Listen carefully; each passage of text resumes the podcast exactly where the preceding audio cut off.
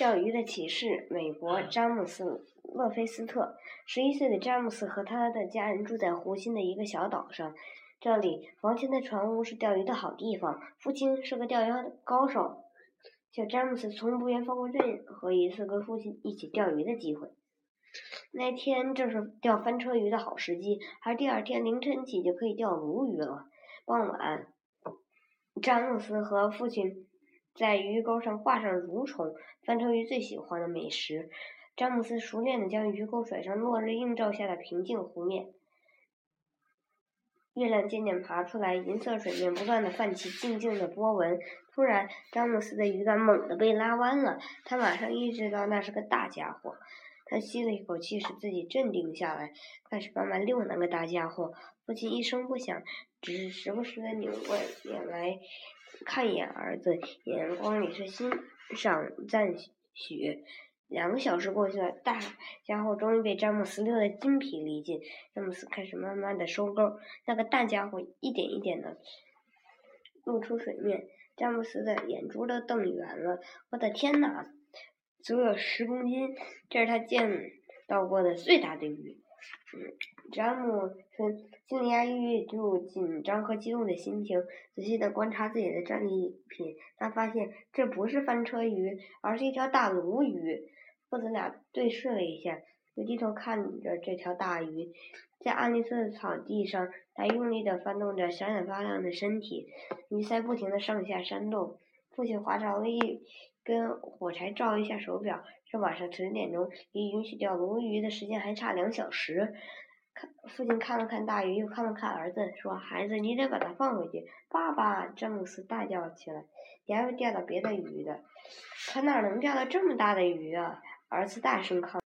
詹姆斯向四四周望去，月光下没有一个垂钓者，没有一条船，当然也就没有一个人会知道这件事。他又一次回头看着父亲，父亲没有，再没有说话。詹姆斯知道没有商量的余地了，他使劲闭上眼睛，脑中一片空白。他深深地吸了一口气，睁开了眼睛，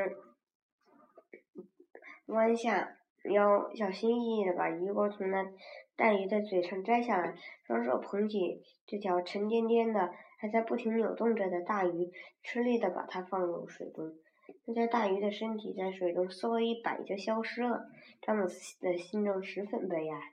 这也是三四十四年前的事了。今天的詹姆斯已经是纽约市一个成功的建筑设计师。他父亲的小屋还在那湖西小岛上。詹姆斯时常带着他的儿女们去那里钓鱼。詹姆斯确实再没有钓到这过这么大的鱼，但那条大鱼却经常会出现在他的眼前。当遇到道德问题的时，这条大鱼就会出现在他的眼前，正像他的父亲教会他的一样。道德问题虽然是一个简单正确或错误的问题，它实施起来却有一定的难度，特别是当你面对着很大的诱惑的时候。那么，你看见你的行为的时候，你还能坚持正确吗？在日渐紧急的情况下，你是否会闯红灯或是逆行？没有任何人知道的情况下，你。是否会把不属于自己的东西据为己有？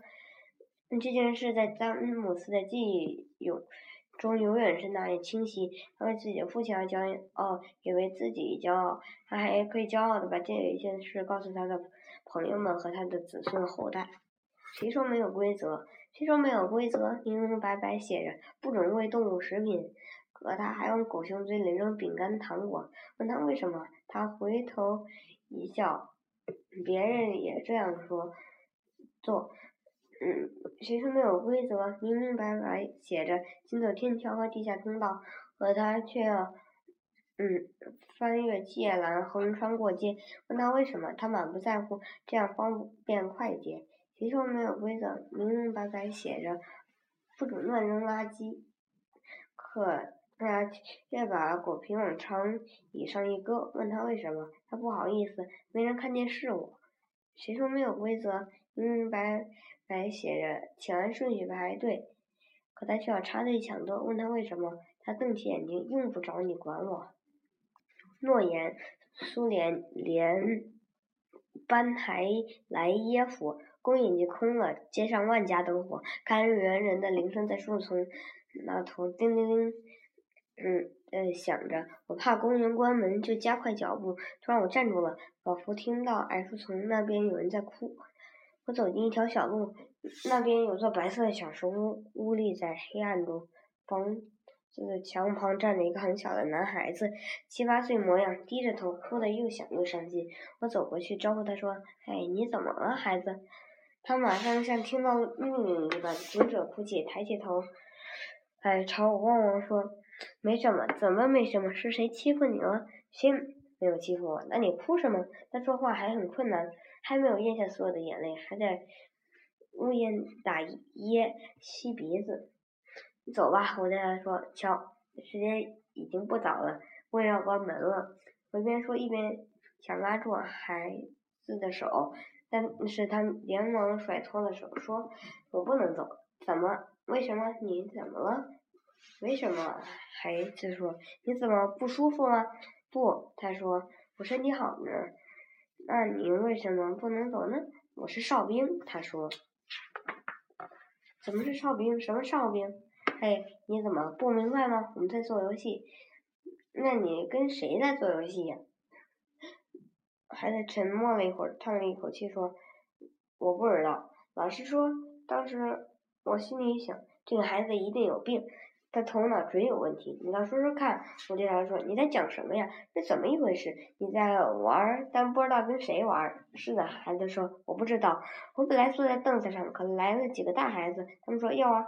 你要玩打仗游戏吗？”我说要。那我们就开始玩。他们对我说：“你是中士。”其中一个大孩子他是元帅，他把我。拉到这儿来，还说这里是我们的火药库，这座亭子。你做哨兵，你站在这儿，一直等到我来叫你换班儿。我说好的，他就说你要答应你不走开。后来呢？后来我就说我答应我不走开。还有呢？他就这样，我站着站着，他们却不来了。哦，我笑呃说，他们叫你站在这儿好久了吗？那时天还没黑。那么他，嗯，嗯，在哪儿？还在重重叹了一口气，说：“我想他们走了，为什么走了？他们忘记了。那你干嘛还嗯站在这儿呢？我答应过了。我几乎要笑出来，但接着马上醒悟过来，我觉得一点儿也不可笑。那孩子是完全对的，原来是这么一回事。我对他说：现在你怎么办呢？我不知道。孩子一面说一面又哭了起来。我很想帮他一点忙，但我能做什么呢？孩子恐怕。已经，嗯，吃过晚饭睡觉了，恐怕已经做第十个梦了吧？而人家却在站岗，在黑暗中，而且恐怕还饿着肚子。你大概要吃些东西吧？我问他。是的，他说要吃。好吧，我想了想说，你快跑回家吃饭，我暂时还替你站岗。嗯，孩子说，难道这样行吗？为什么不行？你又不是军人。我搔了搔后脑。说不错，一点办法也没有，我连叫你下班都不成，这只有军人，只有长官才能做。